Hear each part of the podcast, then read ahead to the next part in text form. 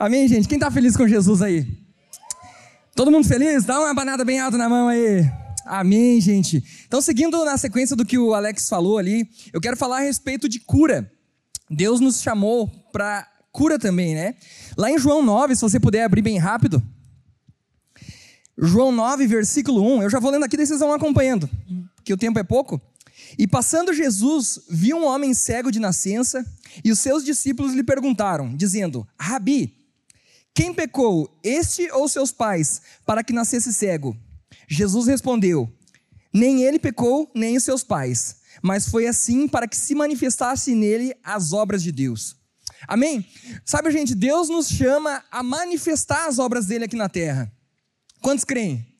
Jesus nos chamou para que a gente possa manifestar, sabe, havendo qualquer tipo de falta de provisão, ele nos chama para suprir essas provisões. Nós somos chamados para realmente trazer o céu na terra, para trazer a presença de dele aqui na terra, né? Então, eu acredito de verdade, existe até um versículo que fala no, na oração do Pai Nosso, que diz a parte assim, ó, seja feita a sua vontade, assim na terra como no céu. Então, assim como o Alex falou, nós somos chamados para trazer o reino de Deus aqui na terra. Somos chamados para trazer a presença de Deus, trazer, sabe, as riquezas do céu aqui para a terra.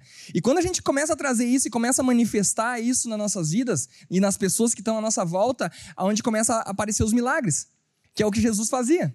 Jesus ele trazia o reino dos céus para a terra. Ele manifestava o reino. Então ele chegava num lugar onde havia doença, ele curava a doença. Ele chegava num lugar onde havia demônios, ele curava os demônios, né? Então era, era muito interessante porque Jesus ele manifestava isso e ele deixa bem enfático isso. Nem ele pecou e nem seus pais. Muitas vezes a gente, a gente fica com essa dúvida, né? Deus, será que aquela pessoa que que tá com que sofreu aquele acidente, será que foi por consequência do pecado dela? Será que é aquela pessoa que está passando por esse tipo de necessidade, está passando por, meu Deus, está peleando na área financeira, lá não consegue nem pagar um pastel com coca para a mulher? Será que essa pessoa ela está realmente recebendo a consequência do seu pecado? Sabe, gente, eu quero dizer para vocês, nós precisamos despertar um pensamento correto a respeito disso na nossa vida. Independente se, se os problemas na nossa vida eles vêm por consequência de pecado, vêm por consequência de, de problemas, ou se é realmente algo que Deus está testando no nosso coração. Independente, não importa o motivo, nós precisamos ter o pensamento correto para o que fazer com aquilo. Quantos concordam? Nós precisamos ter o pensamento correto. Cara, Tô com uma pessoa que está enferma na minha família. É por causa de pecado? É por causa de consequência? É porque Deus quer? É porque não interessa. Deus nos chamou para que a gente possa resolver esse problema. E nós temos essa autoridade. Amém? Eu quero ler um outro versículo com vocês aqui, ó, que diz, Lucas 10, 19. Se estiver acompanhando, não sei, tá? Veio o outro versículo? Veio, show. Uh, Lucas 10, 19. Eu lhes dei autoridade para pisarem sobre cobras e escorpiões, e sobre todo o poder do inimigo. Nada lhes fará mal, nada lhes fará dano. Sabe, gente, Deus nos deu autoridade para a gente poder fazer tudo o que precisa ser feito. Tudo que a gente precisa, toda provisão, toda, todo milagre, a gente tem capacidade para fazer. Muitas vezes, eu acredito que a gente já está mudando um pouco a mentalidade sobre isso, mas eu, eu acredito que muitas vezes a gente pensa que a gente precisa de um pastor de fora para realmente vir e orar por um enfermo que está realmente por uma necessidade muito grande. É ou não é? Muitas vezes a gente acha que, cara, tem que ser o Luciano Subirá, velho. Porque ele, cara, o cara faz jejum de 40 dias, né? Então tem que ser ele para poder fazer esse tipo de oração. Mas acredite, Jesus nos chamou, todo, diga, olha para a pessoa que está do seu lado, diga, ele chamou você.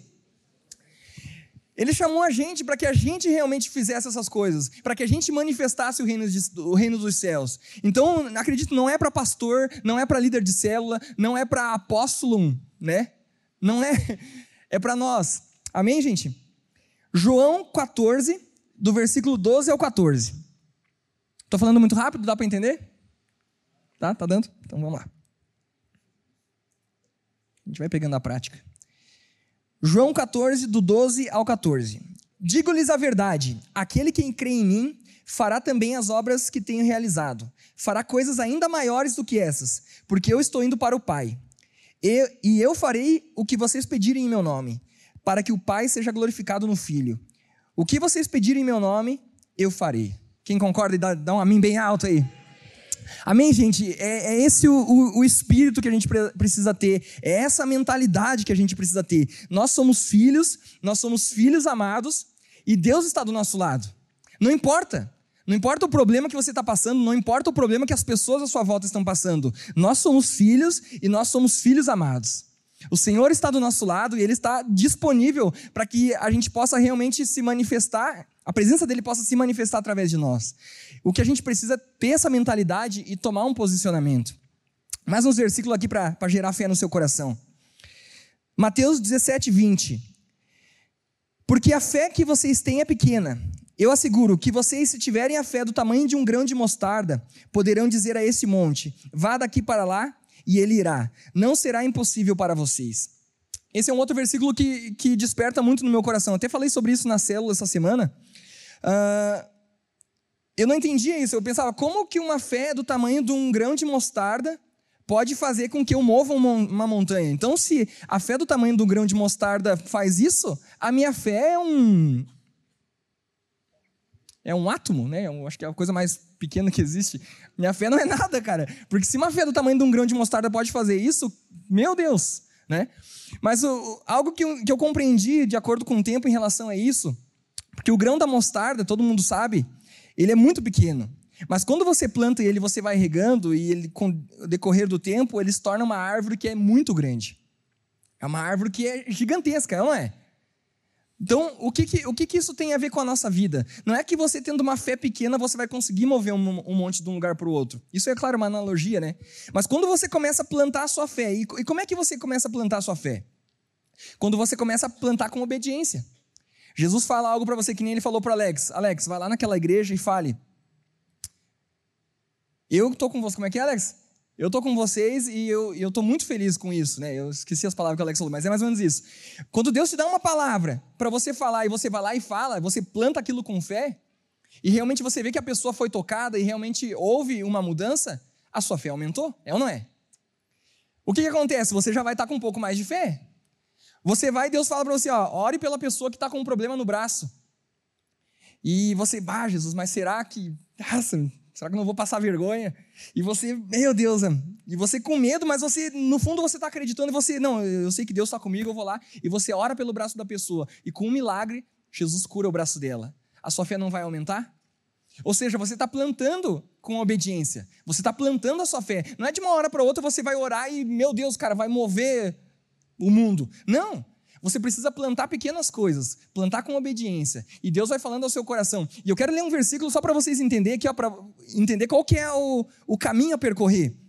João 12, 49.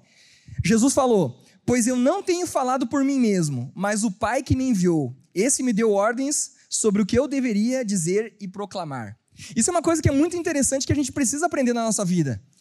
Não é o que eu quero fazer, é o que Jesus me manda fazer, é ou não é? Então a gente precisa entrar numa conexão muito profunda com o Senhor para que a gente possa ouvir Deus, o que, que o Senhor quer fazer nessa noite, nessa lighthouse, o que, que o Senhor quer fazer? O que, que o Senhor quer fazer na minha família? O que, que o Senhor quer fazer aqui nesse meu trabalho? O que, que o Senhor quer fazer? E você começa a ouvir a voz de Deus e ali você começa a tomar passos. Deus começa a colocar coisas que vai exigir um pouquinho de fé de você. Ele vai, vai colocar algo que você, cara, você vai ter que acreditar em mim. Acredite, por favor. E você vai lá, tá bom, Deus. Eu vou acreditar. E você faz por obediência e Deus move naquele lugar. E Deus faz o milagre. E Deus desperta aquela pessoa. Né? Quando você faz isso, você começa a dar passo. Por quê? Porque você está ouvindo a voz de Deus.